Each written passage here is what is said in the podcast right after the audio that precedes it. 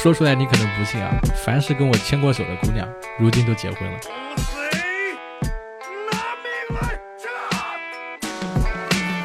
Hello Hello，各位活捉八师傅的听众朋友们，你们好，我是八师傅八匹马。哎，今天这期节目厉害了，今天咱们要聊的是跨境电商的那些年轻人到底在想些什么啊？为什么会聊跨境电商呢？是因为呃，之前有位粉丝朋友联系到我说呀，他最近是打算从事跨境电商的相关创业啊。然后这个大环境嘛，大家都知道，我就比较好奇了，因为电商行业在国内其实还是蛮赚钱的，咱们动不动还是能看到双十一才过是吧？双十二马上来了。那这个跨境电商到底是怎么回事呢？之前我是有接触啊，但不是很了解，所以就请来这位正在从事跨境电商的朋友一起来聊一聊。我们有请苏苏。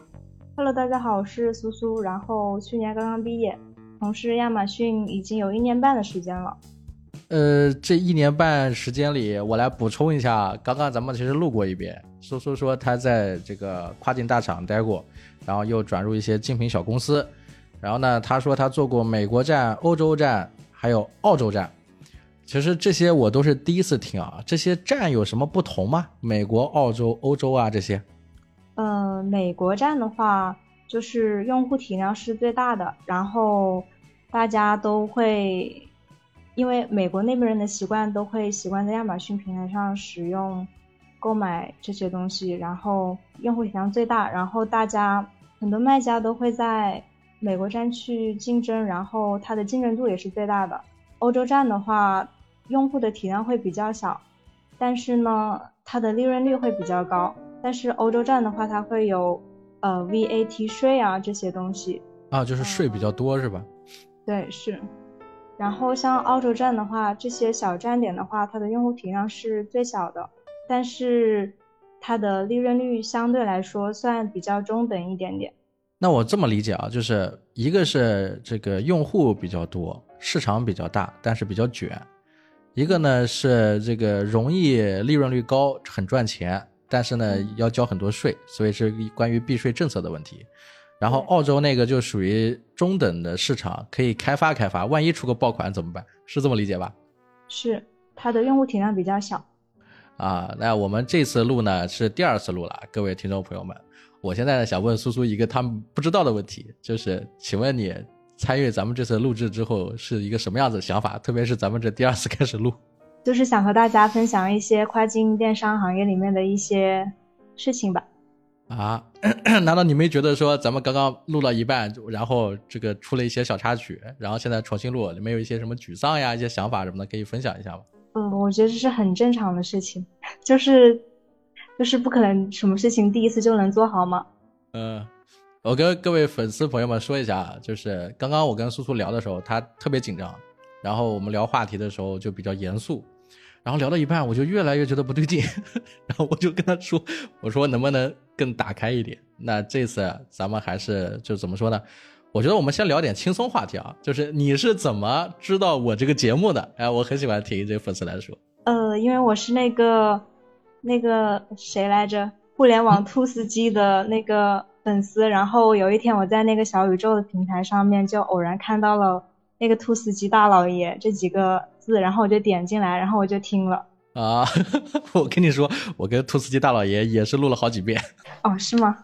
是的，而且他的那个话筒你知道吧？才买，然后他的那个声卡又没有到，然后我跟他录了好长时间，最后发现是他的笔记本有问题，你知道吧？所以后来。他在微博上写了一篇文章，还特意艾特了我，就是讲他那个，就是说是国内的这种品牌在做这个数码产品的时候，针对声卡这一块可能刻意的降本增效了，就是在声音啊，在这个音频硬件上面啊省钱，因为这个咱们国人可能不太重视耳朵经济啊，然后就这个事儿给了他一个启发，写了一篇报文，就是这样。哦，我看到了那篇文章。然后，所以你是他的粉丝，才听了我的节目。然后，那怎么想到说分享这个跨境电商呢？不是你跟我说咱们可以交流一下吗？我是对这个很感兴趣啊。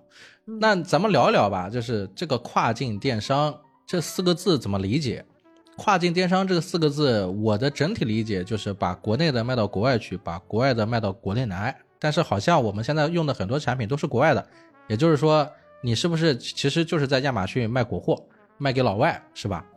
对，是的。那你怎么理解跨境电商呢？我觉得从业者跟我们这种外行理解的肯深度啊、广度啊，肯定是不一样的。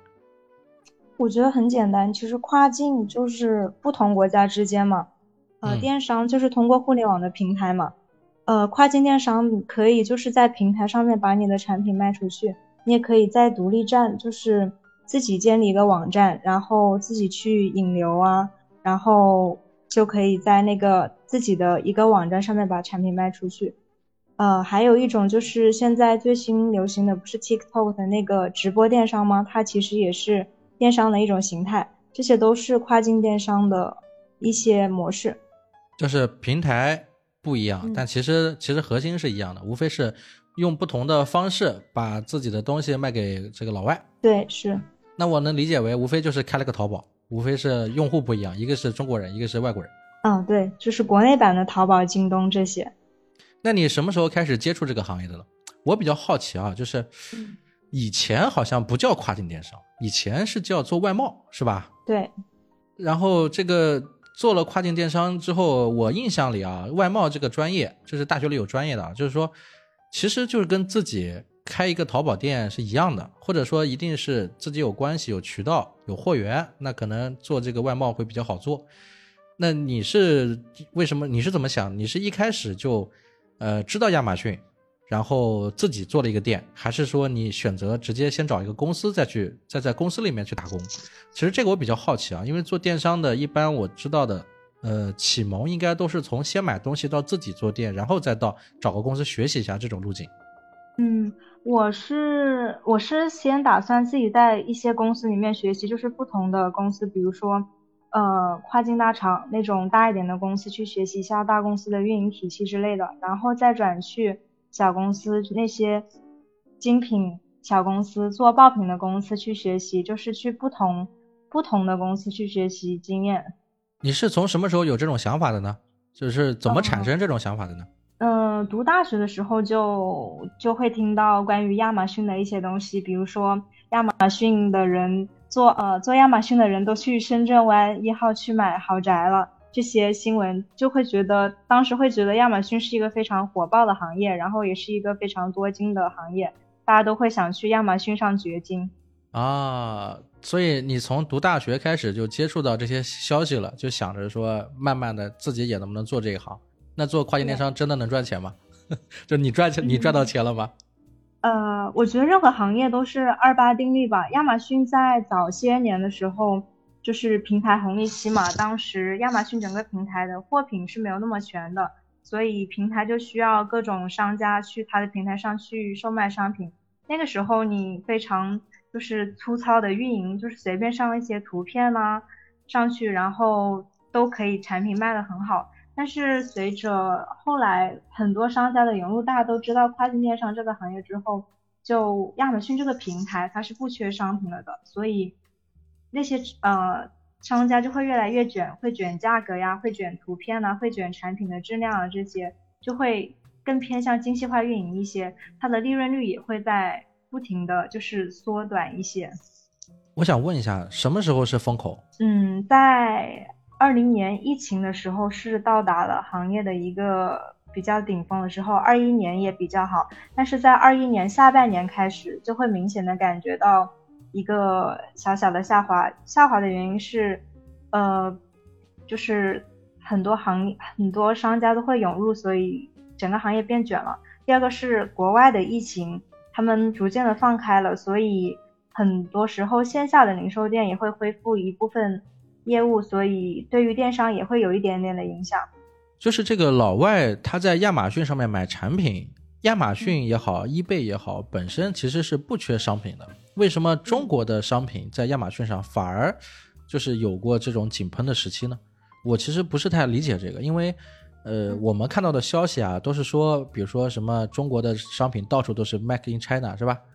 啊，就都是中国制造。那其实老外买的很多产品都是中国制造，那为什么就在亚马逊上中国产品反而有了优势呢？嗯，我觉得中国主要是供应链非常的强大吧，就是，呃，我们的工厂就是在疫情的那个时期，国外的很多工厂都是停摆的，但是我们国内的工厂是可以运作的，所以那个时候我们就抓住了一个小小的红利期，就很多亚马逊卖家就在这个时期可能就赚了一波，工厂在这个时候也赚了一波。当时工厂的订单是排得很满的。啊，就是别人没有没有库存，咱们有库存。对，是。那的供应链是停摆的，我们的供应链是正常运作的。所以那两年我们就是红利期，这也算是国家的一个红利。对，是。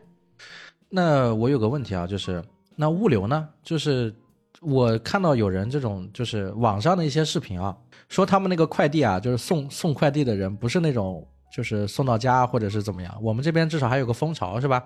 或者放到小区门口，他们就随便扔，或者说很长时间也不知道这个到底送到哪里去了，或者呢把这些快递啊扔到这个房顶啊，扔到哪里啊？就这这些是笑话吗？还是说真实生活其实不是这样子的？嗯，概率事件就是，其实我们国内也会遇到这种包裹，就是可能丢失，然后这些情况。嗯，亚马逊上他们主要是在亚马逊上做物流的话，一般我们是 FBA 的模式，就是。Fulfillment by Amazon 就是相当于国内的京东的模式。嗯，你提前把你的货从国内运输到亚马逊他们的仓库里面，然后由亚马逊他们的仓库帮你进行物流一系列的配送。嗯，他们的物流服务相对来说还是比较好的，所以这种情况其实是比较小概率的，就是当做段子一样的。啊，哎，那我问一问，就是苏苏，你做过哪几个品类啊？就是卖卖过哪些产品？老外都喜欢一些什么产品？呃，我做过耳机，然后也做过一些节日类的产品，比如说万圣节、圣诞节这些产品，也做过饰品，就是女生的小饰品这些。这些小你卖的好像都是很小的东西啊，这些小的东西老外也会跨国买吗？嗯，当然。呃，很多呃很多人会选择体积小的，是因为在物流的成本上有优势，它不需要它不需要太多的物流费用。然后另外一个，亚马逊上亚马逊物流它是有仓储成本的，是根据你产品的体积大小去计算那一个仓储费用，所以呃体积小的产品就风险会比较小一点，就算你卖不出去，你赔的也会少一点点。啊，哎，那那你觉得，呃，老外一般都会喜欢什么样子的中国商品呢？还是说他们买的其实跟国家没关系，他们主要还是买的是他们要用的东西？嗯，这跟国家其实没有太大的关系。在去年还是哪个时候，亚马逊那个平台规则就改变，说要在平台上显示不同的国家，就是你是哪个国家的卖家会显示在上面，然后我们就会看到在亚马逊平台上面有很多很多中国的卖家。但其实国外的消费者，他们对于国家的这一个敏感度其实没那么高的，他们主要还是看你的产品是否是他们想要的，价格是否足够好，产品是否本身足够好。嗯，哎，你说到这个亚马逊的规则啊，我想问一问，因为我因为我其实，在亚马逊网购没有什么经验啊，我顶多在亚马逊买过我自己的书，就大大概是这样，就是它的这个物流体系，你刚刚说到像京东模式。我简单理解就是说，它在各个地方其实都有一个这种仓库，然后是你要卖的货，在它的本地仓库有了之后，本地的这个啊用户才就买的时候才会比较快，是这样子吧？它是通过本地发货，也就是在没有卖之前，它已经把你的货分布到全国各地啊，世界各地了，是这样吧？嗯，对，分布在他们的各个仓库里面。那它这里会不会出现一个现象呢？就是。呃，我知道的啊，很多人也都知道，有一个词叫做“千人千面”，就是就是电商平台嘛，就比如我们打开淘宝呀，打开这个京东呀或什么，它会根据你的个人喜好，给你给你看到你想看到的东西，但不是说你就你其实自己靠去刷的话，你很难刷到你自己不感兴趣的东西或者呃第一次接触的东西，它还是针对一个算法。那亚马逊它会不会是一种算法呢？就是说，比如说我是在这个欧洲，我可能只能看到。比如说西方的这个这这些产品，那我是看不到，比如说这个这个东亚边上或者中亚的一些产品的，它会不会有这种划分或者计算的方式呢？嗯，会。呃，你在比如说你在美国这儿卖产品的话，你首先要把产品发到美国的那个仓库里面去，然后呃，它才会显示在那个美国的那个平台那个站点上面。但是如果你的货是发到欧洲的话，你的那个。产品链接就只会在欧洲那上面显示，你如果没有发到美国去的话，那个欧洲上面是不显示的，它在不同的国家的那个产品链接是不一样的。那这个成本不是很高吗？我还没卖出货呢，我就得先把货发到他们那里去。对，所以亚马逊是一个比较相对来说比较重资产的一点模式，你需要提前囤货，提前布局。哦，我明白你的意思了。所以这个其实也可以理解为京东跟淘宝的不同，是吧？嗯，对，就是亚马逊是偏我们中国的京东一点，就像其实我们中国的京东其实是沿用亚马逊的这个模式的。那比如说像我们知道的，像电商的，像什么一件代发呀这种东西，呃，在亚马逊可以做吗？嗯，可以做，但其实是，呃，它的可行性比较小。呃，因为亚马逊上有两种模式，一种是 FBA 模式，就是我们刚刚讲到的 Fulfillment by Amazon，是亚马逊帮你配送。嗯。另外一种模式呢是 FBA 模式，就是呃 FBM 模式，就是 Fulfillment by Merchant，就是我们商家自己配送。呃，就是如果你是 FBM 模式的话，呃，你就是国外的卖家。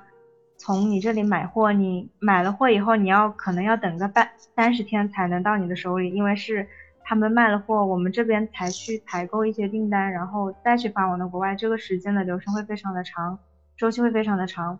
FBA 的话就是你，嗯，你已经放到亚马逊的仓库里面了，两三天就可以到货了。哦，你讲到这个，我想到一个故事了。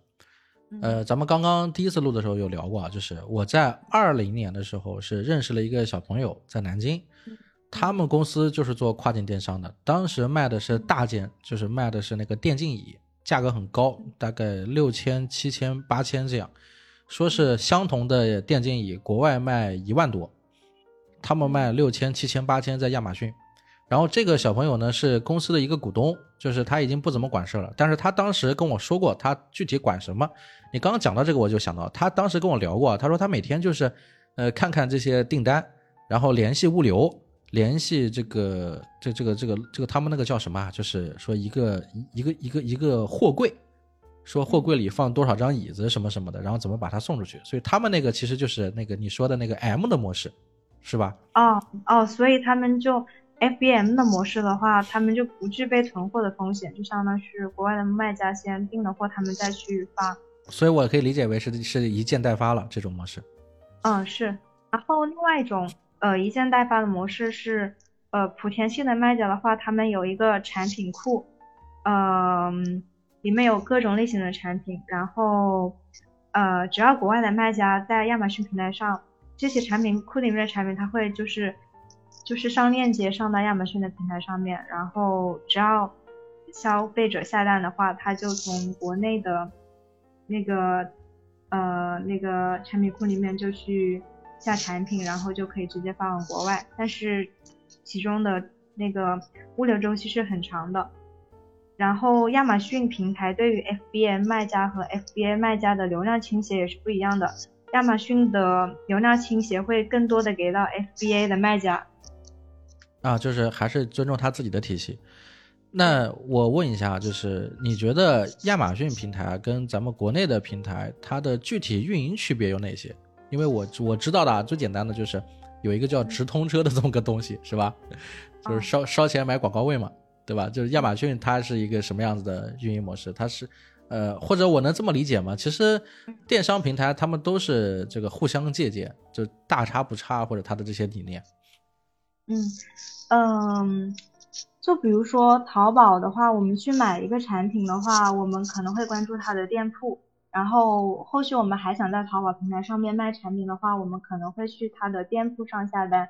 啊，我们国内的卖家对于淘宝店铺它是有一点忠诚度的，但是对于亚马逊平台上面的话，它是重产品轻店铺的。呃，亚马逊上没有有店铺，但是没有店铺的概念。国外的卖家是完全不看店铺的，这是一个区别。然后，嗯，另外一个的话，淘宝的卖家他是可以，呃，淘宝的卖家是可以知道，呃，淘宝客户的各种地址啊，然后联系信息什么的。但是亚马逊平台上面的卖，呃，卖家他是禁止和亚马逊的客户去联系的。呃，因为亚马逊的平台对于客户信息的是非常保守的。啊，我可以理解为用户隐私，它作为中间商又用了这么大的重运营的这种仓储，其实他们直接解决就好了，不需要你去了解。哦，是。呃，还有什么区别吗？嗯，还有一个就是评论规则的区别，就比如说，呃，淘宝店铺的卖家他们，呃，我卖了一个产品的话，如果客户没有去评论的话，他会留下一个默认的好评，但是在亚马逊平台上面是没有这个默认的好评的。但是在亚马逊平台上面有一个跟国内的区别，就是说，呃呃，买家即使没有买我这个亚马逊平台上面的商品，他也可以在那个评论上面留下评价。所以这个东西就是，呃，就很多人就会利用这一个规则，就比如说在你产品，呃，上架的时候，你虽然没有评论，但是你可以通过服务商就是去买十个。二十个评论直接先上上去，它虽然不是卖呃真实的卖家的那个评价，但是它也会有评价显示在上面，这对于你产品后续的推广会有一定的优势。那我能理解为也有恶意竞争的呀，他你上了产品，我跟你卖的是同样的产品，然后我就把你的那个产品黑一下。嗯，是这种情况是非常常见的。那还有那种职业打假呢？就是这些。你说到这个，我就想到各种客户投诉呀，这个客诉体验啊，这种，你你遇到过哪些奇葩的这些事儿啊？嗯，比如说你自己会在亚马逊的上面收到客户的信息，说你可以送我一个产品吗？我给你一个好评，他们会主动要求你来做这样的事情。还还可以这样薅羊毛啊？对，是。你们送过吗？呃，嗯，要看你的产品运营到了一个什么样的阶段。如果你的产品是在初期没什么评价的时候。我们是会送的，但是你的评论已经 已经积累到了一定的时候，就不会送了。我觉得我终于找到了一个有趣的东西，就这种薅羊毛，我能理解为有没有这么一群人就在亚马逊上蹲点，看你这个商家有没有上新产品，上了吗？就去问你能不能送我一个东西，我来给你一个好评。啊，有的有，还真有这么一波人啊。对。然后还会有一种时候，就是我们亚马逊平台上有个规则，就是，呃，优惠叠加，就是比如说，就是做电商的人会有什么优惠券，然后还会有什么促销折扣，不不同类型的优惠。然后如果你不小心设置错了的话，你的优惠会叠加，导致你的这个产品就是零元购。然后有些卖家就会。盯盯这个买家就会盯这个东西，然后你一旦设置错，你可能几分钟你的那个库存一下就被他们秒掉了，然后你的亏损也会很大。我记得以前好像有上过新闻啊，说是亚马逊的这个用户体验特别好，就是无理由退货退款还是什么的，所以就好像有一波人专门买东西然后直接退，是是有这样子新闻吧？嗯，是有的，但它还是比较少，还是少数事件。啊，但是刚刚咱们聊的这几个都是比较常见的一些一些问题。对，那亚马逊平台怎么处理一些正常的这种，比如说退货退款呢？其实如果亚那个买家说是质量问题的话，我们一般都会直接退一个给他们，或者说是给他们换一个，因为我们也害怕他们会留下一个差评。呃，差评对我与我们链接的推广是非常有影响的，所以本着多一呃少一事不如。呃，多一事不如少一事的原则，我们一般都会给他们退的。嗯，那我能理这么理解吗？你说的这种情况，还是针对国外的用户，也就是咱们国内用户想要薅这个资本主义羊毛，估计是薅不到了。可以这么理解吗？嗯，是，嗯，比如说到了每年黑五的时候，就是相当于国外的，呃，国内的双十一，然后就会有他们的那个。价格会非常的低，然后就会有很多人就会到那个亚马逊平台上，然后买了，然后国内哦哦，就是你说这是另外一个产业链了，就整个的这个跨境电商，其实我听下来啊，相对宽松，没有国内那么卷，是这样吧？嗯，是。那咱们聊聊看，你是怎么想到要自己创业的呢？就是你这个在这个行业里待了有一年半的时间，那就怎么突然之间就想着说自己做了？嗯，因为在这个行业来说，如果你在一个公司的话，一般就是从运营开始做，然后运营到组长，然后到主管，就是这么一个晋升体系。但是，呃，亚马逊营说到底就是一个卖货的嘛，你可以拥有自己的店铺的话，你就可以对，如果你的运营水平还有选品能力这些足够好的话，你自己出去做的那一个空间是比较大的，利润率也会比较大。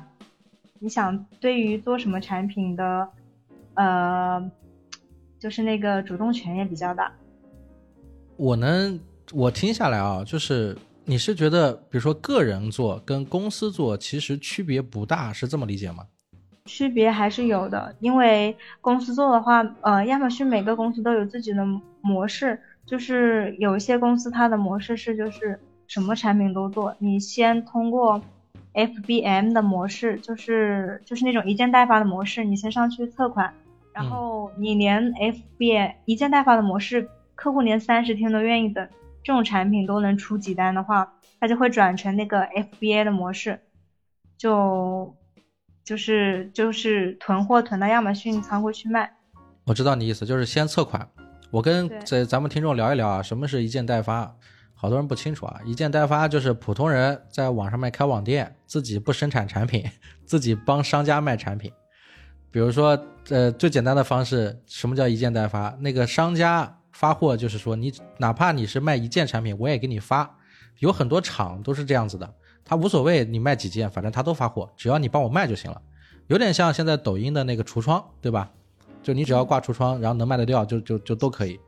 然后很多的这种电商的运营人员呢，他们就会自己注册一个公司，注册一个这个号，然后呢就会不断的去测。你可以理解为他怎么测呢？就直接把图片上上去，把产品资料往上填一下，然后呢就。看一看情况，比如说他也有直通车呀，也可以花钱呀去做广告呀，反正用很少的钱，用简单的图片、完整的别的平台的图片来测一测这个款能不能卖得掉。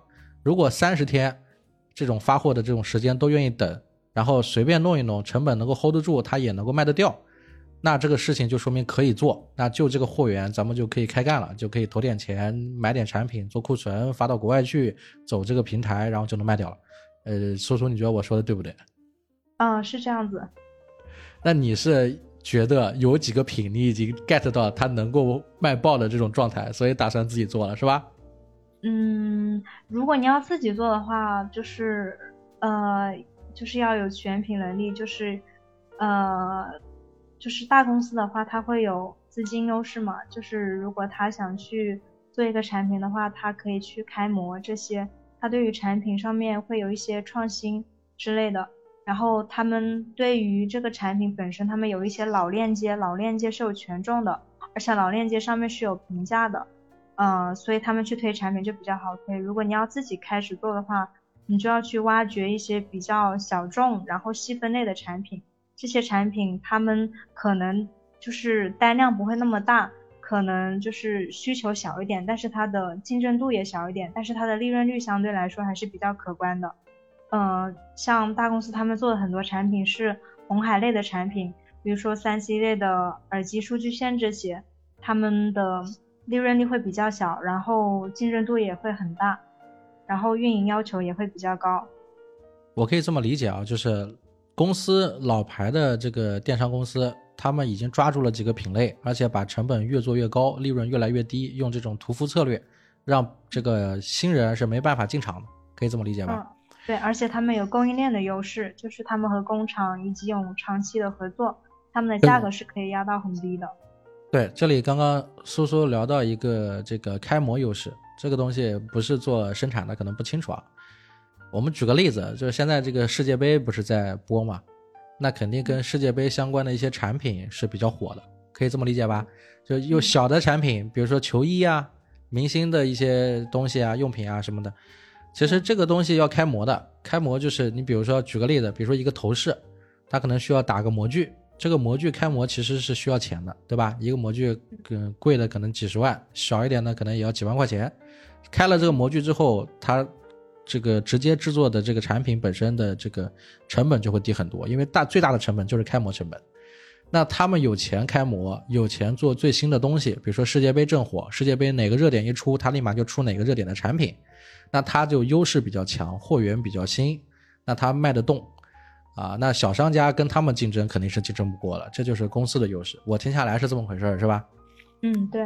那个人的话，难的点就是说他呃没有这些方面的测款的方式，他只能通过时间去慢慢的去碰了，就是可能要很长时间的去测，或者一定要有一些经验了啊，能够弥补这个时间成本，才能够找到一款能卖的而且不亏钱的产品，是这样吧？嗯，是，呃，这跟你对于就是趋势有一定的关系，比如说什么样的季节，比如说世界杯季，或者说接下来的圣诞节季。呃，季节性的产品、趋势性的产品，就是你自己要熟悉这些海外消费者，他们接下来可能会出现哪一些热门的品类，然后去做。我听你说啊，刚刚咱们聊到美国站呀、欧洲站呀、澳洲站呀，那比如说这个日本、韩国那边是卖不动吗？还是怎么回事？呃，卖得动，都呃，好像亚马逊没有韩国站，亚马逊有日本站，然后。好像有些品类还是卖的挺不错的，比如说户外用品啊这些，在日本站卖的还可以。为什么还没有韩国站？市场太小了吗？我我问这个会不会被打？嗯，没有，就是应该也可能是吧。哦，韩国他们可能有自己的本土电商平台，嗯，那个平台。啊，我我懂你意思了。那中国站，比如说咱们做这个跨境电商，二零年的时候是优势。那当时能够起来，为什么会有大批的咱们这个中国商家卖家上这个平台？嗯，因为当时很多自媒体都吹嘘亚马逊是一个超级暴利的行业，而且，呃，不是说了吗？什么深圳湾卖家都被呃深圳湾的房子都被那个亚马逊卖家卖走了，所以当时就还有很多资本涌入之类的。当时还有很多行业，呃，当时我们亚马逊就是。会招人的话，那个一年左右经验的，他们那个工资都会开的非常高，就会这非常高是多是多高？呃，可能一万五到两万左右吧，一年经验。一年经验就有二十 K 了。对，是当时就一是一个抢人的状态，但是很快这个这个时间很短，很快就很快就下落了。你进入你进场时机呢？就你开始在平台工作的时候呢？我那个时候已经到了一个没那么火爆，但是已经慢慢下升的那个时期了。那就跟抖音电商一样，对，可以可以这么理解，橱窗电商。对，那那那呃，你赚到钱了吗？业绩怎么样？我问一下这比较私人的问题。嗯。没有赚到什么大钱，就是小钱，就是在公司里面，呃，做运营，然后拿工资的那种。然后，呃，我们今年的话，相比于去年，我们整体的利润率都是下滑的。呃，很多行业呃很多类目的那个利润率今年都比较难做。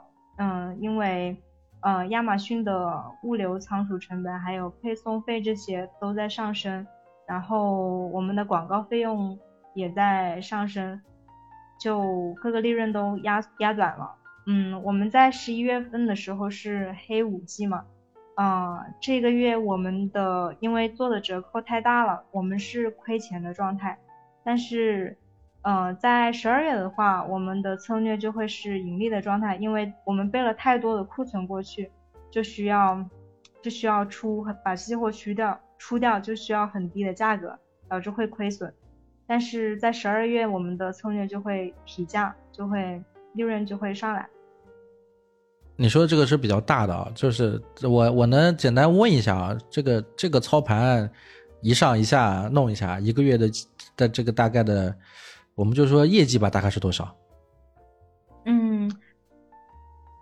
呃，几十万美金，看你做什么类目和产品。像我们耳机的话，好像是，嗯，每个月可以做，呃，四十万到五十万吧，一个一个账铺，一个账号。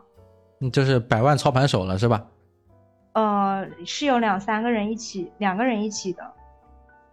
那我们这这个我们这期的这个节目标题就该变成叫那些百万操盘手的跨境电商的年轻人在想些什么？有压力吗？比如说做这个职业，万一亏钱了，这老板会会有什么想法吗？嗯，有啊，呃，其实呃，对于我们来说，这些嗯，备货什么的，一般都是老板说备多少货过去就备多少货过去，你一般只是给他一个建议，就是跟老板他自己对于整年的，就是规划相关的。然后，嗯，你如果备的货太多了，你觉得出不掉的话，那你就需要降价。但是如果你的货量刚刚好的话，你就可以用最合适的价格去出掉它，同时你又有利润。像今年的话，我们是备货比较激进，导致库存量比较大，所以我们的价格就比较低，利润率也很比较拉垮。你居然用一个激，你居然用激进这个词，我天！呃，你觉得啊，就是你在你做的从事这个行业的这段时间里面，就是对于海外的运营经验。有没有简单的几个词？你觉得是可以概括的？海外运营经验，我觉得第一个是敏感度吧，对于什么趋势做什么产品，嗯，然后第二，你说的这个趋势是指什么？是指呃节假日呀，还有海外的重点的热点的活动呀，还是是什么东西？嗯，这是一个方面，还有一个方面是比如说。呃，比如说水杯是我们平时用到的产品，这就是比较平常用到的产品。但是，比如说趋势性的产品的话，比如说最近比较呃热的新能源汽车行业啊，这些它周边的产品也是可以做的，就是一个未来的趋势，而不是去做一些比较常规的产品。哦，懂你的意思。科技类的，马斯克这么火，那针对特斯拉的各种配饰都都会很火。嗯，是。OK，那这第二个是什么？第二个就是你自己对于这个平台，呃的规则、政策，然后很多运营的小手，嗯，小手段什么的，还有运营能力水平这些。你说的是运营手段是指什么？是指像价格策略啊、代金券啊什么那些东西吗？嗯，这些是很基本的，这些是很基本的一个操作。呃，亚马逊上运营中有一个很重要的就是打广告。就是数据分析，用什么样的关键词出到什么样的竞价，然后其实广告是一个引流的工具，就是怎么用最小的成本让你在亚马逊上获得最大的曝光，然后让客户点击你的产品，然后去形成一个转化，中间是需要很多数据分析的一些东西，而且你对于这个产品是否足够了解，都是需要的。我听下来感觉就是通过数据找关键词，这关键词的热度够不够，以及它用户体量够不够，够不够精准？对，是。那这个涉及到 SEO 了，对吧？嗯。呃，除了这两方面，一个是技术类的数据报表类的这种东西，一个是那个敏感度，还有没有别的东西？嗯。或者说，你觉得中西方文化呀，有没有什么差异啊之类的？啊，比如说国外的宠物市场就比较。好做，因为国外他们几乎每个人，美国他们每个家庭都会有一只狗嘛，然后他们对于宠物的投入也比较大，嗯，而且他们就是一些使用习惯上面也会跟国内有不同，所以宠物市场也是一个。你说的这个使用习惯是是比比有哪些不同呢？呃，比如说指甲钳、宠物指甲钳这些。就是 给宠物剪脚指甲这些，宠物美容是吧？嗯，对。就国内有些不是很火的，国外其实现在已经卖爆了，是这这个这个理解是吧？嗯。那我们再问一些这个比较简单的问题啊，就刚刚咱们都聊的相相对来说还是比较专业了。那在你做这个行业的这个过程里面，你的自己内心有没有什么变化，或者有没有感受到一些什么影响？嗯就是才进入的时候会觉得说，呃，这个行业比较的火爆，但是慢慢的运营到现在，就是会发现，它其实也是一个需要慢慢就是精细化运营的行一个行业。无论是你从供应链，呃，供应链的优势，比如说你跟工厂的合作是否足够的深，它是不是会给你一个好的价格，然后它会不会把这一个。行业这一个类目，这个产品的一些创新的优势，告诉你，告诉你哪一个产品比较好卖一点，嗯，然后还有的话就是，嗯，你自己的运营水平吧。这个运营水平那可就有讲究了。我我我看过有那种段子啊，说一开始看的时候都是行业知识，各种书，然后到然后到中期的时候就开始就就开始看的是各种的这种，呃比较深的一些哲学类的书了，然后到末期最后就看一些就是鸡汤了，就是不生气，就各种。嗯，你觉得这个行业对对你来说最大的影响是什么？最大的影响，对啊，就是从事过这个电商行业，特别是跨境电商之后，呃，给你带来最大的启发是什么？就是觉得它的爆发力很强吧。啊，爆发力很强。嗯，就是，嗯，可能你在线下做线下开一个门店的话，你每天的客户数量可能一百、两百、三百，但是在互联网电商平台上面，一天可能几千上万都是有很多的。就是你能感受到明显的这种一个人跟很多人在互动的状态。对，就是效率非常的高。那有没有那种啊，就就大批量的这种客诉啊出现？有，但是你在和工厂就是对接产品的时候，你会有一个质检的环节。一般来说，一般来说概率会比较低，但是也是一个不断测试产品的过程。你在前期发产品的时候，你可能只会发两百到三百个，这批货发过去，你会看那个客户的一个。反应是怎样的？他对于这些产品有什么有什么呃建议？然后有什么有什么使用的不爽的地方，或者说使用的好的地方？那你这个产品就会有那个改进的地方，就是去更新迭代。后面你再去改进这个产品，再去再去发货，你可能发的那个量就会大一点。啊，就还是一个这个供应链的迭代问题，就是很多时候也不是自己能做主，虽然也有就是。呃，可能提前会有质检，但是这个品控还是很重要的。